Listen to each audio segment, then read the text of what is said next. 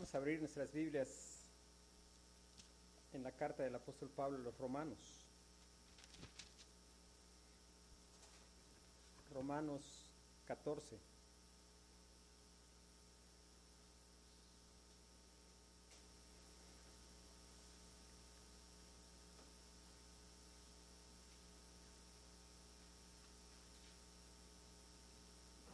Dice la palabra de Dios, recibid al débil en la fe, pero no para contender sobre opiniones, porque uno cree que se ha de comer de todo, otro que es débil come legumbres.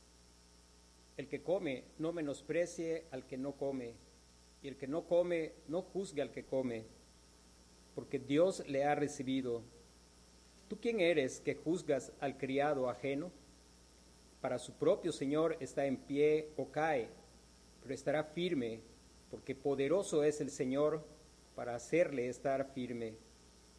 Uno hace diferencia entre día y día, otro juzga iguales todos los días. Cada uno esté plenamente convencido en su propia mente. El que hace caso del día lo hace para el Señor, y el que no hace caso del día para el Señor no lo hace. El que come para el Señor come, porque da gracias a Dios y el que no come, para el Señor no come y da gracias a Dios. Porque ninguno de nosotros vive para sí y ninguno muere para sí. Pues si vivimos, para el Señor vivimos, y si morimos, para el Señor morimos. Así pues, sea que vivamos o que muramos, del Señor somos. Porque Cristo para esto murió y resucitó y volvió a vivir para ser Señor así de los muertos como de los que viven. Pero tú, ¿por qué juzgas a tu hermano? ¿O tú también, por qué menospreces a tu hermano? Porque todos compareceremos ante el tribunal de Cristo, porque escrito está, vivo yo, dice el Señor, que ante mí se doblará toda rodilla y toda lengua confesará a Dios, de manera que cada uno de nosotros dará a Dios cuenta de sí. Así que ya no nos juzguemos más los unos a los otros, sino más bien decidid no poner tropiezo u ocasión de caer al hermano. Yo sé y confío en el Señor Jesús que nada es inmundo en sí mismo, mas para el que piensa que algo es inmundo, para él lo es. Pero si por causa de la comida tu hermano es contristado, ya no andas conforme al amor. No hagas que por la comida tuya se pierda aquel por quien Cristo murió Seas pues, no sea pues vituperado vuestro bien, porque el reino de Dios no es comida ni bebida, sino justicia, paz y gozo en el Espíritu Santo. Porque el que en esto sirve a Cristo agrada a Dios y es aprobado por los hombres. Así que sigamos lo que contribuye a la paz y a la mutua edificación. No destruyas la obra de Dios por causa de la comida. Todas las cosas a la verdad son limpias pero es malo que el hombre haga tropezar a otro con lo que come. Bueno es no comer carne, ni beber vino, ni nada en que tu hermano tropiece o se ofenda o se debilite. ¿Tienes tu fe? Tenla para contigo delante de Dios. Bienaventurado el que no se condena a sí mismo en lo que aprueba, pero el que duda sobre lo que come es condenado, porque no lo hace con fe, y todo lo que no proviene de fe es pecado. Quisiera que pudiéramos recordar que estamos estudiando una carta y pues estamos estudiando una carta que es bastante extensa. Normalmente cuando uno recibe una carta, pues uno se sienta y lee una carta pues en una sola leída. No obstante, pues no es quizá muy práctico con una carta como la carta del apóstol Pablo a los romanos y cuando pensamos en que aparte no solo leerla, sino en predicarla, pues es mucho más difícil en pensar que podemos, pues en una sola exposición, pues predicar toda la carta. Sin embargo, es importante que recordemos que es una carta. También es importante que recordemos que no fue escrita precisamente dividida en capítulos como está aquí. Esto es algo que se añadió posteriormente, la división en capítulos y versículos. Y el apóstol Pablo no está precisamente al cambiar de, capítulo 13 a 14, cambiando precisamente de tema. Él cierra el capítulo 13 y lo cierra con, sino vestidos del Señor Jesucristo. Y el apóstol Pablo va a dedicar en una carta que principalmente ha sido dedicada para hacer una exposición detallada del Evangelio, una exposición detallada de cómo es que el hombre puede ser justificado delante de Dios que es santo, siendo que el hombre es pecador. Él ha dedicado extensamente a detallarnos, primero mostrando la culpabilidad del hombre, tanto del judío religioso como del gentil pagano. Mostrar cómo la maldad es que el hombre ha cambiado la gloria de Dios por la gloria de las cosas creadas. El mostrar cómo no hay justo ni siquiera uno y que la única posibilidad que el hombre tiene de ser reconciliado con Dios es que sea justificado por la fe en la obra del Señor Jesucristo, que pueda ser redimido por la obra de redención efectuada por el Señor Jesucristo. Sin embargo, él dedica un capítulo sobre cosas que estaban causando problemas en la iglesia de Roma y que estaban amenazando con la división dentro de la iglesia. Recuerde que era una iglesia donde había personas que eran de un contexto judío, habían crecido en familias judías, formados dentro de todo lo que era, pues, las regulaciones dietéticas de la ley, y otros que venían de un contexto gentil, pues que ellos no tenían conocimiento de muchas de estas cosas, y se estaba suscitando una situación. Y la situación es que el apóstol Pablo va a dedicar todo un capítulo a hablarnos sobre cómo manejar cosas que no son esenciales, como si se debe de comer carne o no se debe comer carne, si se debe beber vino o no se debe beber vino, ah, si se deben guardar ciertas fiestas que marcaba la, la ley. Y el apóstol Pablo dedica tiempo a esto porque la manera en que nosotros manejamos en la iglesia los asuntos no esenciales es un asunto esencial. La manera como nosotros manejamos en la iglesia las cosas no esenciales es un asunto esencial. Lo que nosotros podemos ver en la lectura es que se estaba suscitando un conflicto y un conflicto entre dos grupos que el apóstol Pablo menciona como los débiles y los fuertes, los débiles y los fuertes, los hermanos débiles, los hermanos fuertes. Y el apóstol Pablo va a mostrarnos, en primer lugar, una, una defensa de la libertad que por el Evangelio el creyente tiene a pesar de que muchas veces este capítulo es citado como para restringir la libertad del cristiano, el apóstol Pablo, guiado por el Espíritu Santo, va a presentar primeramente la defensa de la libertad que tenemos en el Señor Jesucristo. Algo que es importante que nosotros podamos notar es poder entender quiénes eran estos hermanos débiles. Dice, recibid al débil en la fe recibid al débil en la fe. a todas luces es claro que había ciertas cuestiones que venían de una formación en ellos. Y no obstante, vamos a mirar que el apóstol Pablo tiene una actitud diferente para con ellos a la actitud que el apóstol Pablo tiene cuando escribió, por ejemplo, la carta a los Gálatas. Cuando el apóstol Pablo escribe a la iglesia de Galacia, el apóstol Pablo tiene una actitud totalmente distinta. El apóstol Pablo, después de saludar a la iglesia en el versículo 6, dice, estoy maravillado de que tan pronto os hayáis alejado del que os llamó por la gracia de Cristo para seguir un evangelio diferente. No que haya otro, sino que hay algunos que os perturban y quieren pervertir el evangelio de Cristo. Y después el apóstol Pablo va a mencionar una maldición. Dice, mas si aún nosotros, un ángel del cielo, os anunciare otro evangelio diferente del que os hemos anunciado, sea anatema. Como antes hemos dicho, también ahora lo repito, si alguno os predica diferente evangelio del que habéis recibido, sea anatema. Pues busco ahora el favor de los hombres o el de Dios, o trato de agradar a los hombres, pues si todavía agradar a los hombres, no sería siervo de Cristo. Y dice Pablo, si alguien anuncia un evangelio diferente, sea anatema, o sea, maldito.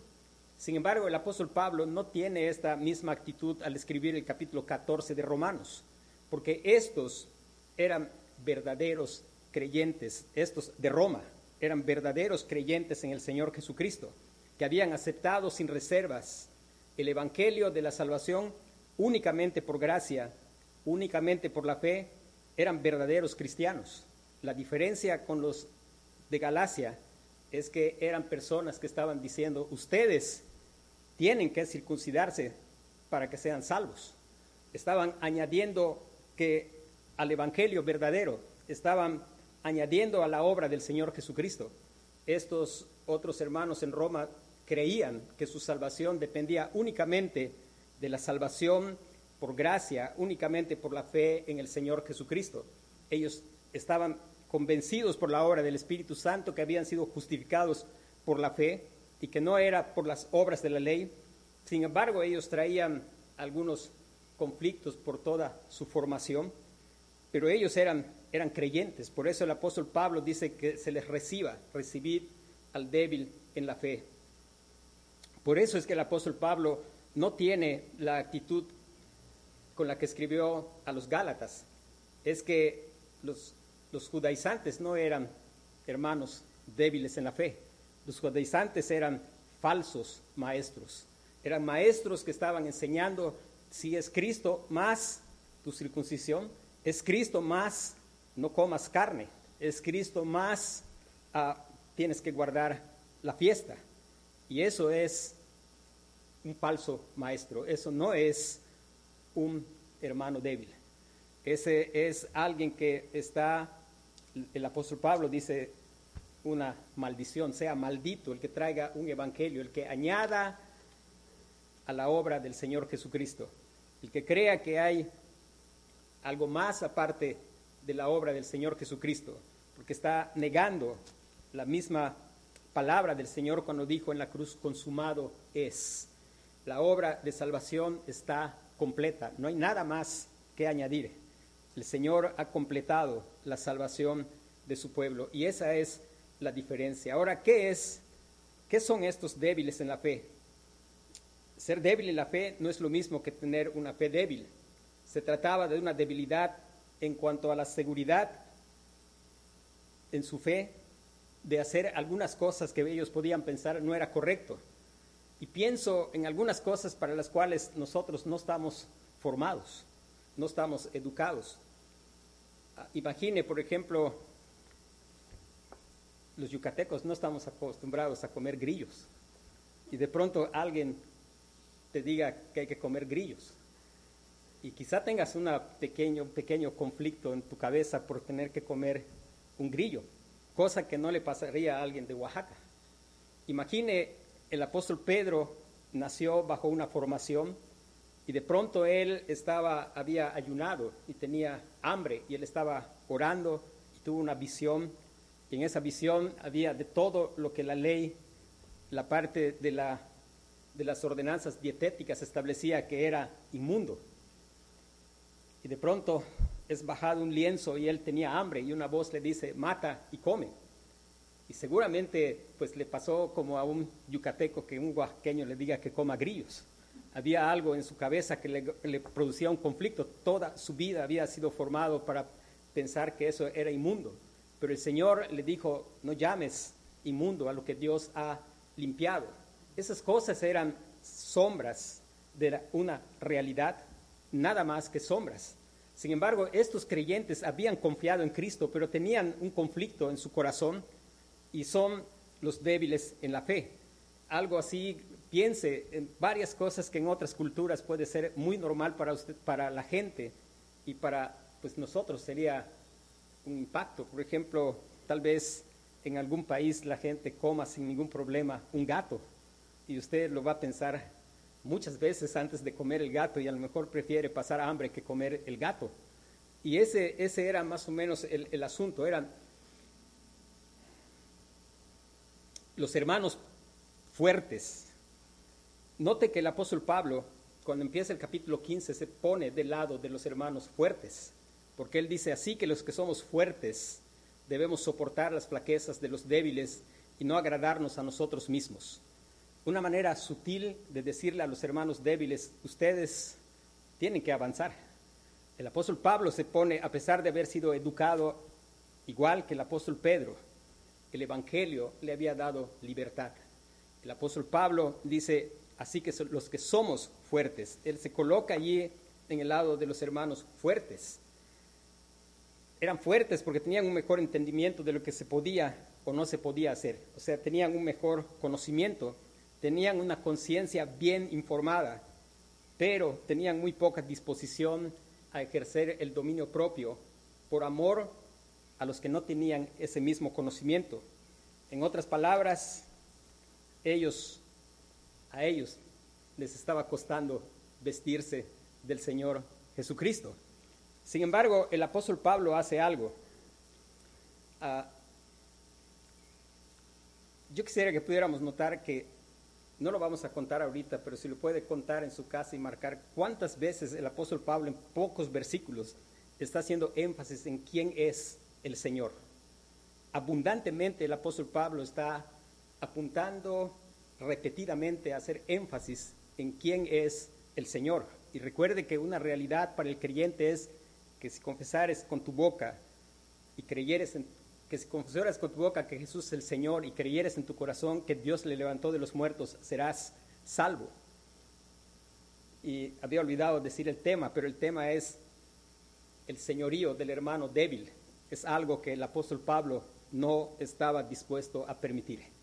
El hecho de que los débiles, los, hermanos fuertes debían recibir al débil, pero contrario a lo que se piensa, había que el apóstol Pablo no estaba dispuesto a permitir, guiado por el Espíritu Santo, que los hermanos débiles se enseñorearan de la conciencia y que estorbaran la libertad que hay en el Evangelio. Y este es un asunto serio, por eso el apóstol Pablo aborda este tema, porque estaba amenazando la unidad de la iglesia. Y recuerde que el Señor Jesucristo dijo, en esto conocerán todos que sois mis discípulos, si tuvieres amor los unos por los otros. Y esto nos hace pensar en, algunos temas que de pronto pues eso no es nuevo. En el primer siglo ya estaban situaciones en la iglesia de cosas que no son esenciales. Hermanos, la verdad es que todos nosotros batallamos en nuestro corazón. Algunas veces he dicho que todos tenemos un fariseo dentro o todos batallamos con el legalismo. Y a pesar de los siglos que han pasado, aún suele haber este tipo de cosas, de querer, uh, de cómo manejamos las cosas que no son esenciales. Y pudiéramos hacer algunas preguntas, como por ejemplo, ¿puede un cristiano adornar su casa con temas o motivos navideños? Una de las cosas es que observamos en la iglesia las ordenanzas de la escritura, pero otra cosa es lo que usted puede hacer en su casa. Uh, y pudiéramos pensar en tantas otras cosas que no son en sí temas esenciales. ¿Y qué es lo que hace el apóstol Pablo? Lo primero que el apóstol Pablo, el apóstol Pablo lo primero que hace es proteger la libertad que tenemos en el Señor Jesucristo.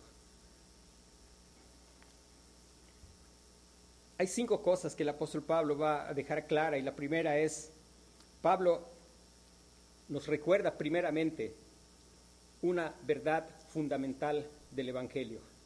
Y esa verdad está en el versículo 3.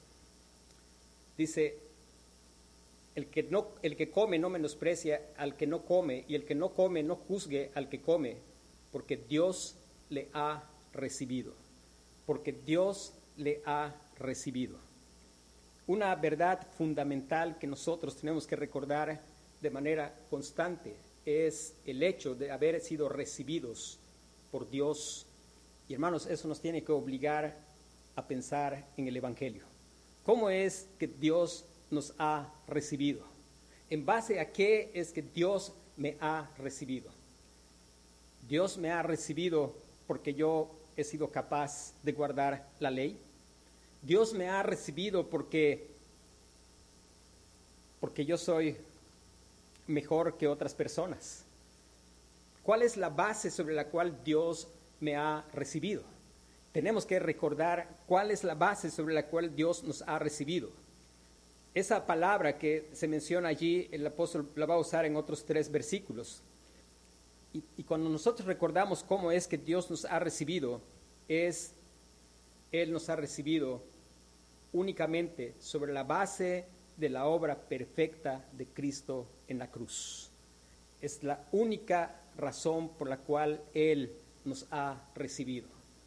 No se olvide nunca que de una sola persona el Señor Jesucristo dice, este es mi Hijo amado en quien tengo complacencia. Y esa única persona es del Señor Jesucristo. Luego, aquellos que están en Cristo, el Señor se complace en ellos porque están en Cristo, porque Cristo los ha vestido de su justicia. Cristo, no se olvide, he sido recibido por Dios porque Cristo ha vivido la vida que yo no puedo vivir. Y Cristo ha muerto la muerte que yo merezco morir.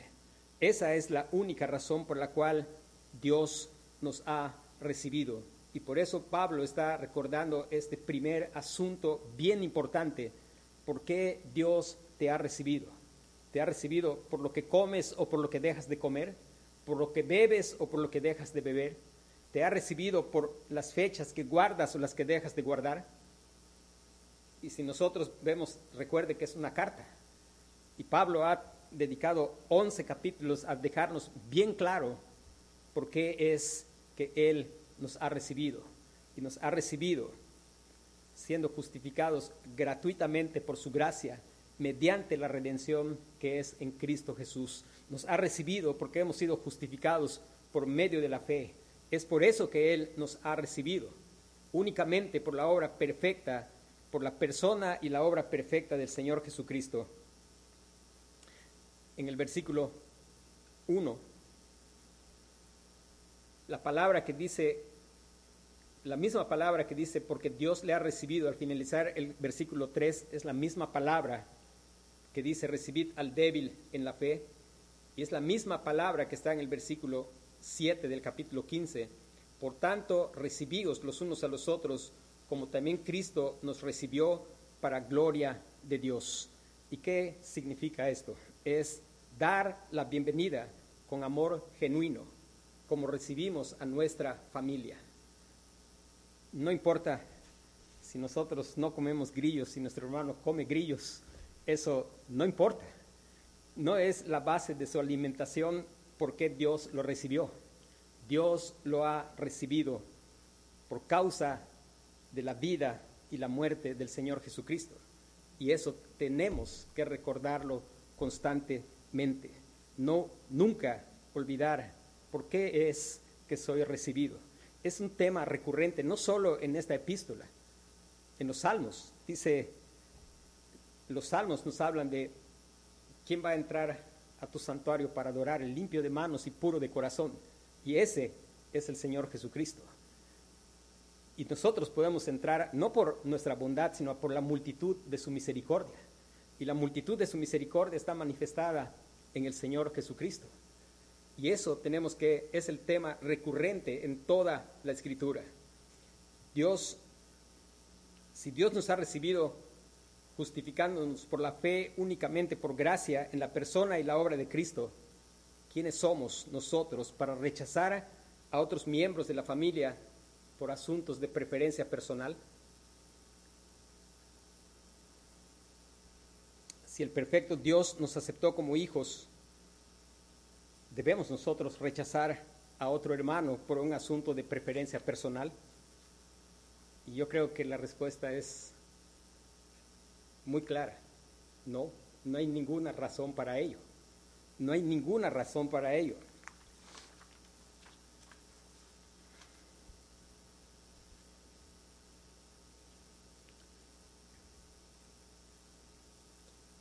Siempre va a ser importante que nosotros recordemos el Evangelio, porque el Evangelio nos recuerda la actitud que Dios tiene para conmigo y para con mis hermanos en Cristo.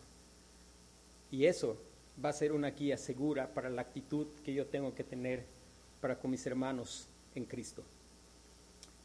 El apóstol Pablo, después de recordarnos, después de recordarnos que hemos sido recibidos sobre la base únicamente de la obra perfecta de Cristo, el apóstol va a hablar directamente a los, a los débiles. Y lo que él va a decir es, está en el versículo 4.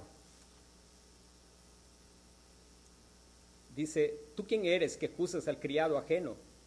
Para su propio Señor está para su propio Señor está en pie o cae, pero estará firme porque poderoso es el Señor para hacerle estar firme. El apóstol Pablo nos recuerda algo y es quién es el amo Señor de nuestras conciencias. Hermano, el amo y Señor de nuestras conciencias es, está claro en el versículo. Dice, ¿tú quién eres que juzgas al criado ajeno? Para su propio Señor está en pie o cae, pero estará firme porque poderoso es el Señor para hacerle estar firme.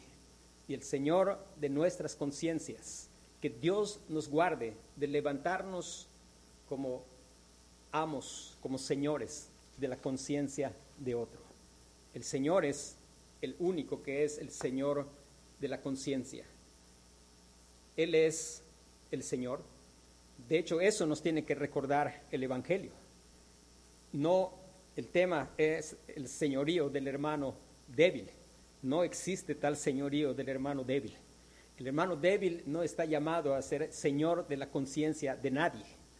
Es el Señor, es el que es Señor de la conciencia. Ni siquiera nuestra propia conciencia tiene que ser nuestro dueño. El Señor es nuestro dueño.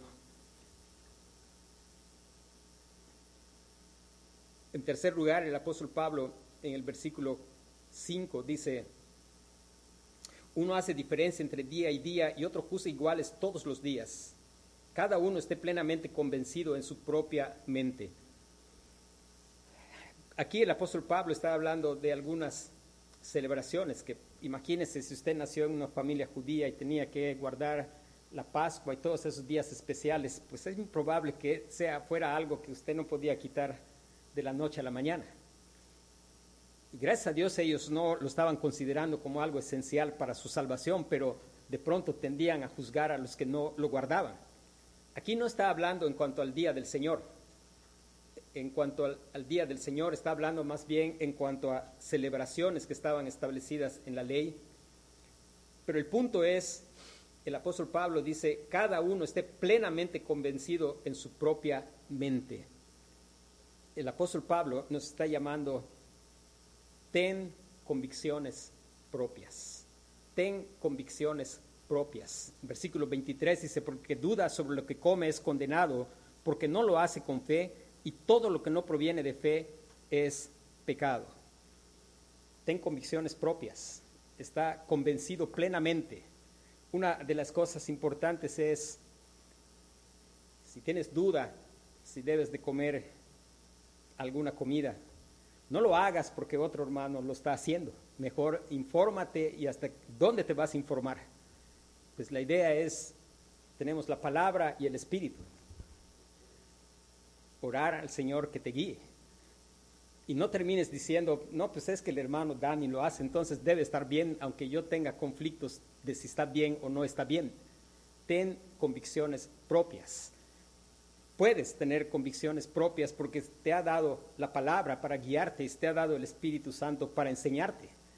Y está plenamente convencido.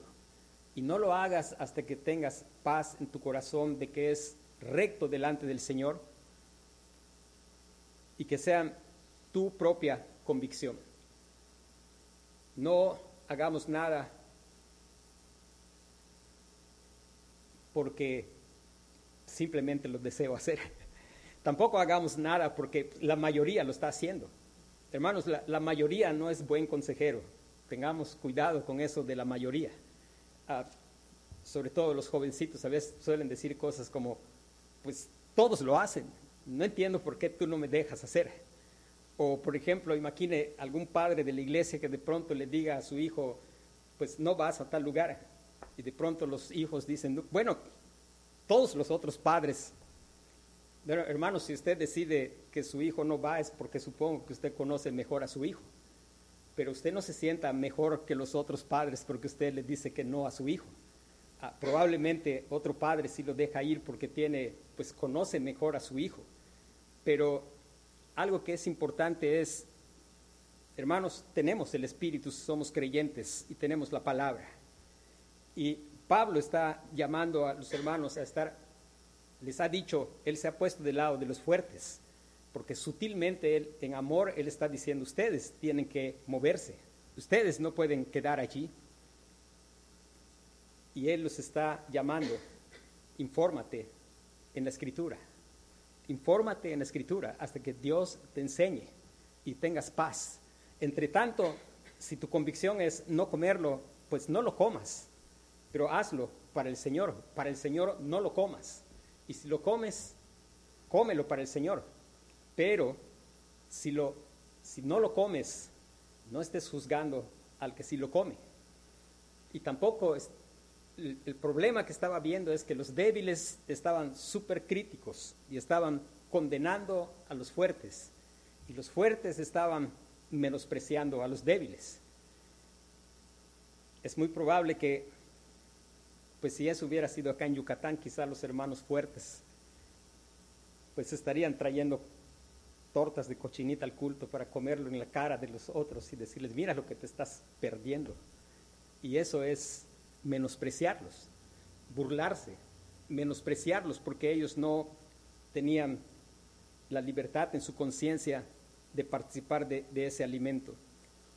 Tener convicciones propias.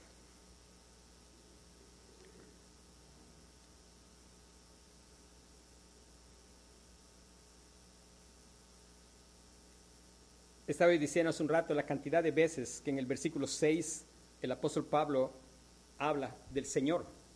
Dice, el que hace caso del día lo hace para el Señor y el que no hace caso del día para el Señor no lo hace. El que come para el Señor come porque da gracias a Dios y el que no come para el Señor no come y da gracias a Dios. Note la cantidad de veces que se habla en cuanto a hacer las cosas para el Señor con una limpia conciencia. Si tiene dudas sobre algo, no lo haga porque me vea hacerlo, porque vea a alguien más hacerlo clame al Señor que, le enseñe, vaya a la escritura y el Señor seguramente le va a dar la enseñanza correcta acerca de lo que usted tiene que hacer.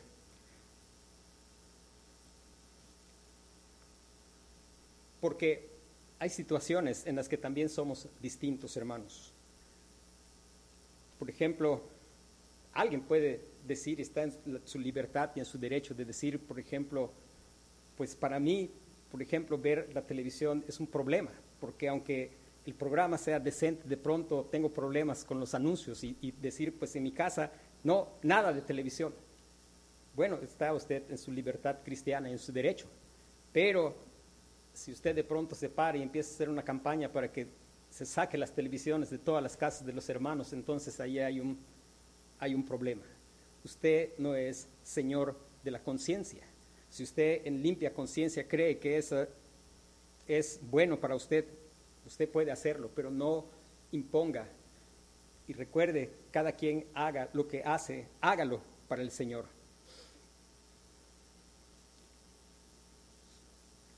Versículo 7, el apóstol Pablo dice, porque ninguno de nosotros vive para sí y ninguno muere para sí el apóstol Pablo nos está llevando a vivir con la conciencia de que no nos pertenecemos.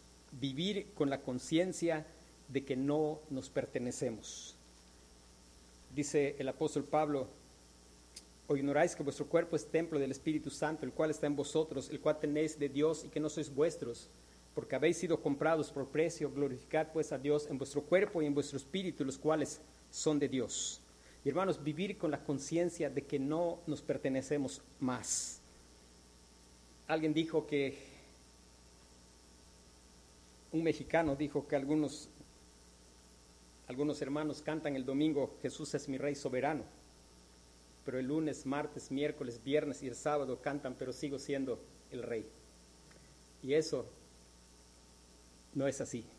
Si estamos en Cristo, somos llamados a vivir con la conciencia de que ninguno de nosotros vive para sí y ninguno muere para sí.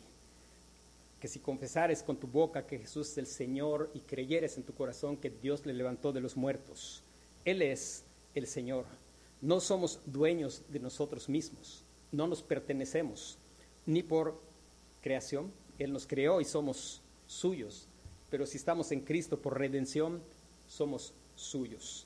Vivir con esa conciencia de que no nos pertenecemos. Versículo 10 al 12 dice el apóstol Pablo, pero tú por qué juzgas a tu hermano? ¿O tú también por qué menosprecias a tu hermano? Porque todos compareceremos ante el tribunal de Cristo, porque escrito está, vivo yo, dice el Señor, que ante mí se doblará toda rodilla y toda lengua confesará a Dios de manera que cada uno de nosotros dará a Dios cuenta de sí. En quinto lugar, el apóstol Pablo está diciendo que todos daremos cuentas a Dios algún día y que su veredicto es el único infalible. El Señor, todos nosotros tenemos que vivir ante la realidad de que vamos a comparecer ante el Señor. El apóstol Pablo está llamando a los cristianos débiles a Párate de ser el juez. Uno es el juez. Uno es aquel que conoce perfectamente no solo lo que hacemos, sino el por qué lo hacemos. Nosotros miramos lo que se hace, pero la verdad es que nosotros no sabemos lo que se hace y por qué se hace.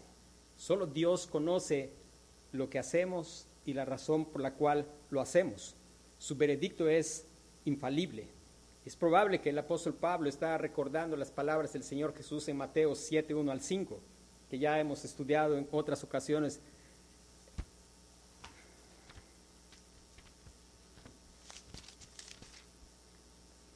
Dice, no juzguéis para que no seáis juzgados, porque con el juicio con que juzgáis seréis juzgados, y con la medida con que medís os será medido. ¿Y por qué miras la paja que está en el ojo de tu hermano y no echas de ver la viga en tu propio ojo? ¿O cómo dirás a tu hermano, déjame sacar la paja de tu ojo y aquí la viga en el ojo tuyo? Hermanos, recordemos siempre, uno es el juez. Santiago también nos dice, uno es el juez, ese es el Señor. Y cuidado con que nosotros nos constituyamos jueces. Hay cosas que son establecidas con toda claridad y que son fundamentales, pero hay muchas cosas que no son esenciales y en las cuales tenemos libertad cristiana. Y el veredicto final para los que están en Cristo, cuidado con constituirnos jueces, porque mire la gravedad de constituirnos jueces, de comenzar a condenar a alguien porque adornó su casa de cierta manera o porque pues tiene un uso. Un asunto importante es la Biblia no condena el uso moderado del, vino. Y alguien puede decir, puede haber un creyente que en su vida fue alcohólico y él puede tener en sabiduría la decisión de ser 100% abstemio y de pensar que pues él no quiere que nadie lo vea en alguna barra y ser de tropiezo para otras personas y esa es su libertad cristiana. Él sabe que probablemente eso sea de tentación para él. Y bueno, eso no es un hermano débil. El problema es si el hermano empieza a hacer una campaña y empieza a decir, bueno, nadie en esta iglesia tiene que beber nada de vino. Y empieza a prohibir y a poner las reglas, entonces allá hay un problema. Y se empieza a condenar y a decir los que tengan, aunque sea un uso moderado, son unos mundanos. Eso es estar emitiendo juicio. Y lo grave de esto es que hay un veredicto final para los que están en Cristo. Y ese veredicto final ya ha sido, ya ha sido declarado en esta misma epístola. Y es, ahora pues, ninguna condenación hay para los que están en Cristo Jesús. Así que no juguemos el papel de Dios, no juguemos el papel de juez. Vamos a mirar un pasaje en Primera de Corintios, capítulo 4, versículo 5.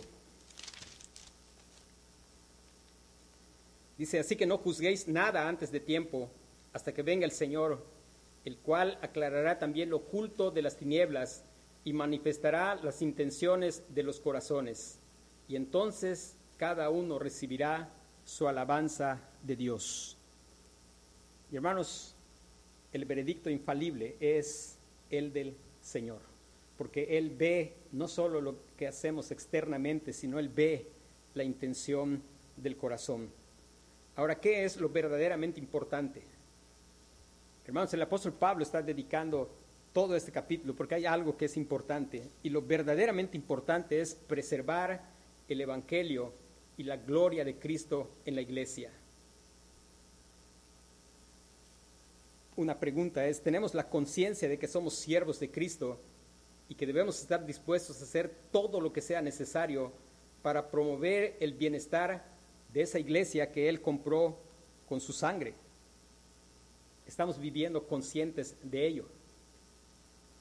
Lo que nos va a guardar de constituirnos jueces es recordar el Evangelio, recordar la base sobre la cual el Señor nos recibió. Y la base sobre la cual el Señor nos recibió es por la obra perfecta del Señor Jesucristo. Es recordar que uno solo es el juez y ese juez ha dictaminado ya un veredicto final para aquellos que están en el Señor Jesucristo y es, no hay condenación para los que están en Cristo Jesús. Dice un hombre que cuando él recién se casó, él fue un día, bueno, él servía al Señor en una isla y pues solía ir con su esposa a la playa. Y dice que él un día fue a la playa y estaban vestidos, pues su esposa con unos pantalones y de pronto pasó una pareja y esa pareja por alguna razón se identificaron como cristianos y empezaron a platicar y de pronto la esposa de la otra pareja empezó a predicarle el evangelio a la esposa de este hermano porque ella asumía que ella era una inconversa porque tenía pantalones. Y hermanos, que Dios nos guarde de ese tipo de cosas, de pensar de que hay reglas externas que nos pueden determinar la condición espiritual de una persona. Si la persona está en Cristo, la persona está en libertad. Si la persona está en Cristo, no hay condenación y hay cosas donde usted puede tener una convicción personal. Si usted tiene esa convicción personal, vívala para el Señor pero no quiera imponerla sobre toda la congregación. Ah, no juzgue porque el Señor de la conciencia es el Señor.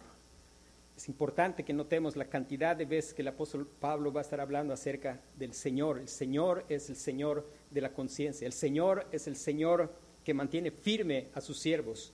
El Señor es el que conoce no solo lo que hacemos externamente, sino el motivo por el cual lo hacemos y poder recordar que lo esencial es preservar el Evangelio y la gloria de Cristo en la iglesia y tener la conciencia de que somos siervos de Cristo y tener la conciencia de que no somos señores de la conciencia de otro y estar seguro que lo que hacemos lo hacemos con plena convicción porque hemos buscado la dirección del, Espíritu Santo que nos enseña a través de su palabra y hacer todo plenamente convencidos de que lo hacemos para el Señor en libertad de conciencia.